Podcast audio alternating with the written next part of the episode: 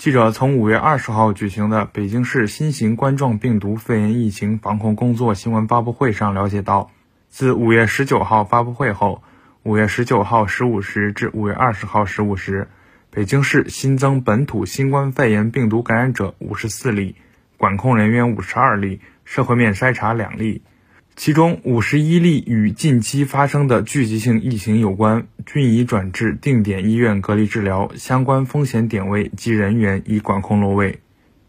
发布会上，北京市卫生健康委员会党委委员王小娥介绍了北京市重点区域核酸筛查情况。五月十九号，本市开展的区域核酸筛查，共采样检测一千五百万人，采出五管。混采阳性，其中海淀区三管，东城区、怀柔区各一管，落位管控、复核转运、流调溯源等工作正在同步进行当中。此外，王小娥还介绍了如何保障封管控区内急危重症和特殊就医人群外出就医需求。呃，第一个呢，就是关于那个急危重症的就医问题。这个问题是这样的。呃，极危重症的患者以及他的家人和那个社区工作人员都可以拨打幺二零急救电话，呼叫急救车。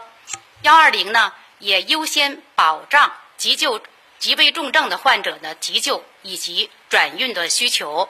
如果这个患者需要出院回到他的所居住地的时候呢，可以向所在的村居委会提出申请，由村居委会。协调专用的车辆闭环转运回他的居住地，这是一个问题。关于这个对于特殊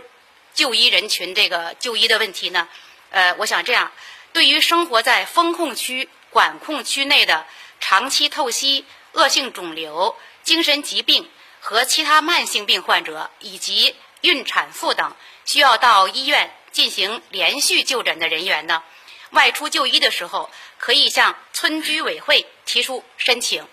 由村居委会联系他准备去就诊的医院，得到确认以后，调度专用的车辆将就医人员呢送到医院，并且负责就医完毕以后接回居住地，做好点对点的人员对接，落实全程的闭环管理。新华社记者马晓东、田晨旭北京报道。